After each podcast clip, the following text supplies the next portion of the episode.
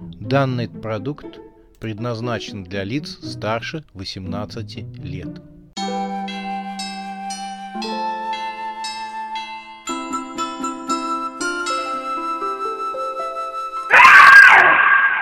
Пощекочи, нервишки.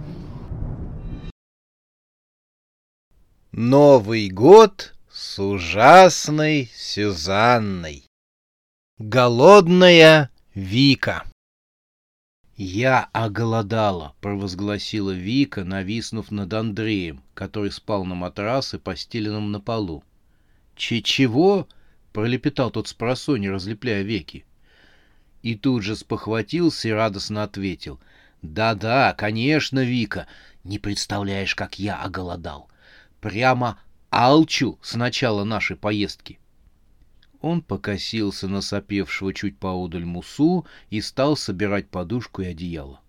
— Ты чего делаешь? — спросила Вика, наблюдая за его странными действиями. — Уйдем в туалет, чтобы никому не мешать, — разъяснил Андрей. — Жанна крепко спит, не проснется? В туалете нам никто не помешает. Вика отпрянул от него. — Ты че удумал? — разразилась громким шепотом она. — Андрей, не понимая, застыл на месте. Подушка и одеяло упали на матрас. «Ты же сама сказала, что оголодала», — сказал молодой человек. «Я решил утолить твой голод. Ну, это, в сексуальном плане». Вика зашипела на него, как анаконда. «Ты, озабоченный кретин, совсем крыша поехала от этого дела. Я жрать хочу, то есть есть, есть. Ты меня понял? Кушать, кушать!» Андрей отступил от старосты студенческой группы, потому что ему показалось, что Таня на шутку разозлилась. а, -а, -а разочарованно протянул Андрей.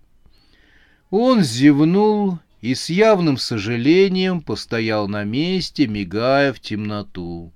Затем стал укладываться обратно спать. Девушка с изумлением смотрела на то, как молодой человек укладывается на матрас и натягивает одеяло. «Андрей!» — позвала она его. Но молодой человек положил голову на подушку и закрыл глаза. Староста не выдержал и стал его тормошить. «Андрей, не спи!» — шепотом приказала она. «Чего еще?» — недовольно открыл глаза Андрей. «Я есть хочу», так в чем дело? Я-то тут при чем? У тебя еды нет? Откуда? Мы же ехали в отель, а не в поход. Спроси у Мусы и Жанны. Я у них уже посмотрела в сумках, у них нет. А у меня чего спрашиваешь? Я твои сумки не нашла. Она, видимо, осталась в вашем с Мусой номере. Сон слетел с молодого человека. Чё, не нашла мои сумки? Да, Андрей подумал и решил, что сумку можно будет взять утром. Утром разберемся. Потом в ней еды нет. И у Мусы еды нет. Мы же в отель собрались. Планировали поесть здесь. Он вновь лег и закрыл глаза. Но Вика стала опять его теребить. «Андрей, я не доживу до утра. Я есть хочу!» Андрей сел на матрас. Почему ты не стала есть на железнодорожной станции, как мы все? Вика крякнула. Я... Я на диете, прошептала она. Уже больше суток не ела. Так можно было на празднике прервать свою диету? Я и решил ее прервать. Только прервать ночью, на праздник. Думала, поем в отеле в новогоднюю ночь. Я же не знал, что мы окажемся запертыми в отеле с э, сектантами. Так от меня чего ты хочешь? Вика замолчала и жалобно посмотрела на Андрея. Будь котиком, спустись на кухню и принеси чего-нибудь покушать. Андрей уставился в полутьму, пытаясь рассмотреть, издевается ли староста над ним. — Так, давай расставим все по местам. Ты хочешь, чтобы я сейчас разобрал громадную баррикаду, которой мы завалили дверь нашего номера, чтобы сюда не ворвались дьявольские сектанты, спустился по темной лестнице вниз, где свирепствуют жуткие елкопоклонники, рискуя жизнью прокрался на кухню и выкрал оттуда кусок пирога, затем чудом вернулся обратно, и все для того, чтобы принести тебе этот самый кусок пирога. Андрей выдержал артистическую паузу и спросил с выражением. «Скажи, я все правильно изложил?» Вика просияла улыбкой и закивала головой. «Ага, все правильно». Андрей развел руками. «И как это у вас у женщин все так просто получается? С какой стати мне рисковать своей жизнью?» Вика закусила кончик указательного пальца — «Ну, — протянула она, — я могла бы...» — она закатила глаза. «Я могла бы что-нибудь сделать для тебя». Комок застрял в горле Андрея. «Чё?» — сдавленным голосом проговорил он. «Я сейчас плохо понял. Что ты имеешь в виду?» Вика коварно улыбнулась и, подумав, сказала, «Я бы могла ну, скажем, дать потрогать тебе мою грудь. Андрей захрипел, но не успел ответить «да», потому что его оттолкнули в сторону. «Три раза!» — завопил Муса. «И я принесу весь холодильник! Сейчас же!» Он замер, как скульптура покорителя космоса, с вытянутой вперед рукой, направленной прямо на грудь старосты. «Пусть и мне захватит порцию!» — послышался с кровати тоненький голос Жанны. Андрей откашлялся и, поняв, что остается за бортом бартерной операции, подал свой голос. «Тогда ты тоже должна дать, потрогать э, э, свою грудь». Жанна села на кровати по-турецки, поджав под себя ноги. «Это еще почему?» — возмутилась девушка. «Ты посмотри на грудь Вики она меньше, чем трех холодильников не стоит. Андрей обиженно засопел, отодвигая в сторону оцепеневшего мусу. — Нет, это неравнозначная цена, — возмутился Андрей. — За каждую грудь своя цена. Вика скрестила перед собой руки и, нахмурив брови, выступила вперед. — Ты хочешь сказать, что моя грудь не такая хорошая и мало стоит? — Андрей смушленно кашлянул. Нет, э, не это имел в виду. Я хотел сказать, что за каждый, то есть э, за каждую... Черт, как же это сказать? В общем, за каждую твою грудь нужно... По холодильнику. Закончила за него Жанна. И так как у Вики их две, то и объем еды должен составлять два холодильника. Короче, парни сами не смогли понять, как очутились за дверями номера в темном коридоре отеля с ответственным заданием притащить каждому по холодильнику еды. «Новый год, а мы не отмечаем его вовсе», — сказала им след Жанна. «Про шампанское не забудьте». «Захватим», — со вздохом ответил Андрей, стоя на пороге номера.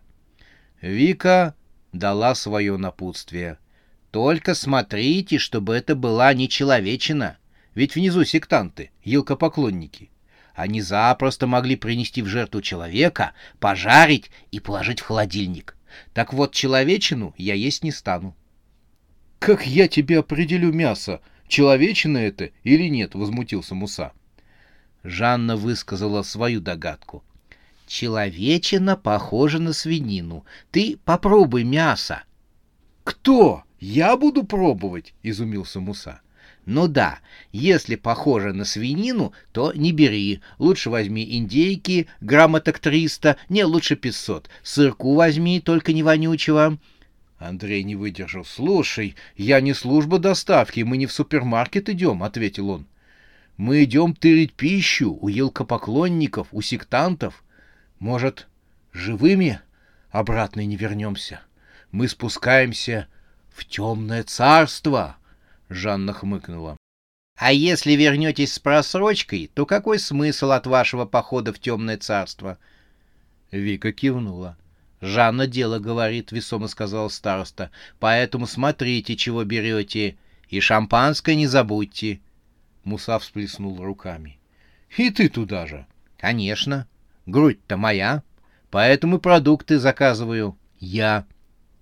При упоминании вознаграждений Муса вскипел страстным огнем. «Сделаем, староста!» — сказал он, и, схватив за шиворот Андрея, который собирался привести в дискуссии некоторые весомые аргументы, утащил за собой за порог номера. Дверь захлопнулась, и парни оказались в кромешной темноте. Они на ощупь двинулись к лестнице. Андрей, боявшийся, что излишняя горячность мусы может раскрыть их присутствие сектантам, сказал на ухо другу, «Ты только держи себя в руках». а, заорал от неожиданности Муса и шарахнулся в сторону, ударившись о дверь одного из номеров. Андрей в ужасе зажал ему рот рукой. «Тише ты!» — зашипел он на друга. Тот откинул ладонь Андрея в сторону. «Ты чего так пугаешь?» — шепотом ответил он. Еще нас услышат эти елкопоклонники и принесут в жертву. Андрей приложил палец к губам. Зато если вернемся обратно с едой, проговорил он. Перед глазами обоих возник горячий образ старосты. Она, казалось, каждому сказала, «Я готова дать пощупать вам свою грудь». Пламя обожгло жилы мусы. Он схватил в охапку Андрея и потащил к лестнице. «Плевать! Пусть хоть три тысячи сектантов, этих елкопоклонников, свидетелей Нового года, созерцателей еловой шишечки, я не отступлюсь за такой приз. Три, три холодильника пронесу вместе с тремя ящиками шампанского. Ах!» Андрей, который обладал менее богатым воображением, беспомощно трепыхался в руках друга и напрасно взывал голосу разума. «Пусть все сейчас сектанты предстанут передо мной!» — жарко ревел Муса. «Я всех извращенцев готов победить вот, вот этими вот руками!» И он швырнул Андрея вниз по лестнице. Тот с криком покатился по ступенькам. Когда Андрей достиг конца лестницы, Муса его участливо спросил. «Ну, сколько там ты извращенцев видишь?» В ответ послышался стон. «Одного!» «Что, только одного сектанта?» «Не, Одного придурка, с которым я сейчас разговариваю, и которому сейчас я сломаю шею. Андрей взлетел по лестнице вверх и сцепился с Мусой. «Ах ты предатель!» «Тихо ты, успокойся!» — отмахивался Муса от Андрея. «Главное, мы даже выяснили, что внизу никого нет». Андрей остановился, оба дышали тяжело. «Ладно», — согласился с другом Андрей, — «но в следующий раз первым по лестнице пойдешь ты». «Хорошо», — ответил Муса и опять столкнул друга с лестницы вниз. Однако Андрей на этот раз схватил его за ремень на брюках, и оба студента, ругаясь и пыхтя, скатились по ступенькам вниз. Оказавшись в конце лестницы, они сразу почувствовали запах корицы, ванили, кориандра и свежевыпеченного теста. Оба мгновенно забыли про распрю и поднялись на ноги. Дом хранил молчание. Оба вдруг вспомнили, что в доме празднуют свои ритуалы сектанты, то ли елкопоклонники, то ли свидетели Нового года — им обоим стало не по себе. На цыпочках они прокрались в гостиной и заглянули туда. Елка стояла на месте и мигала огоньками, распространяя новогоднее настроение. Часы с золотым циферблатом отсчитывали время. Казалось, что люди еще мгновение назад были здесь, но нечто заставило их уйти. На подлокотнике кресла стояла чашка с дымящимся кофе. Подушки дивана еще хранили очертания тел. «Мы только быстренько зайдем на кухню, возьмем чего-нибудь покушать и вернемся», — зашептал Муса. Он говорил так, чтобы больше успокоить себя. нежели давать указания Андрею. Но товарищ на этот раз не сплоховал. Он нырнул за спину Мусе. «Конечно, ты прав», — сказал Андрей и, прикрываясь Мусой как щитом, стал толкать его в сторону кухни. Муса даже не успел зацепиться за косяк. В коридоре было тихо, мигала разновешенная на стене гирлянда, не было слышно ни звука. Друзья оказались на кухне. Здесь тоже никого не было. Во всем доме стояла тишина. Дом будто вымер. Тихо переговариваясь, парни стали шуровать по кухонным шкафам и холодильникам. Нагрузившись едой, Муса и Андрей пошли к лестнице. Андрей шел первым, Муса следовал за ним. На середине лестницы Андрей оглянулся. Он замер на месте. Через открытую дверь гостиной он увидел черную фигуру, которая стояла возле елки над мертвым телом, что лежало среди подарков.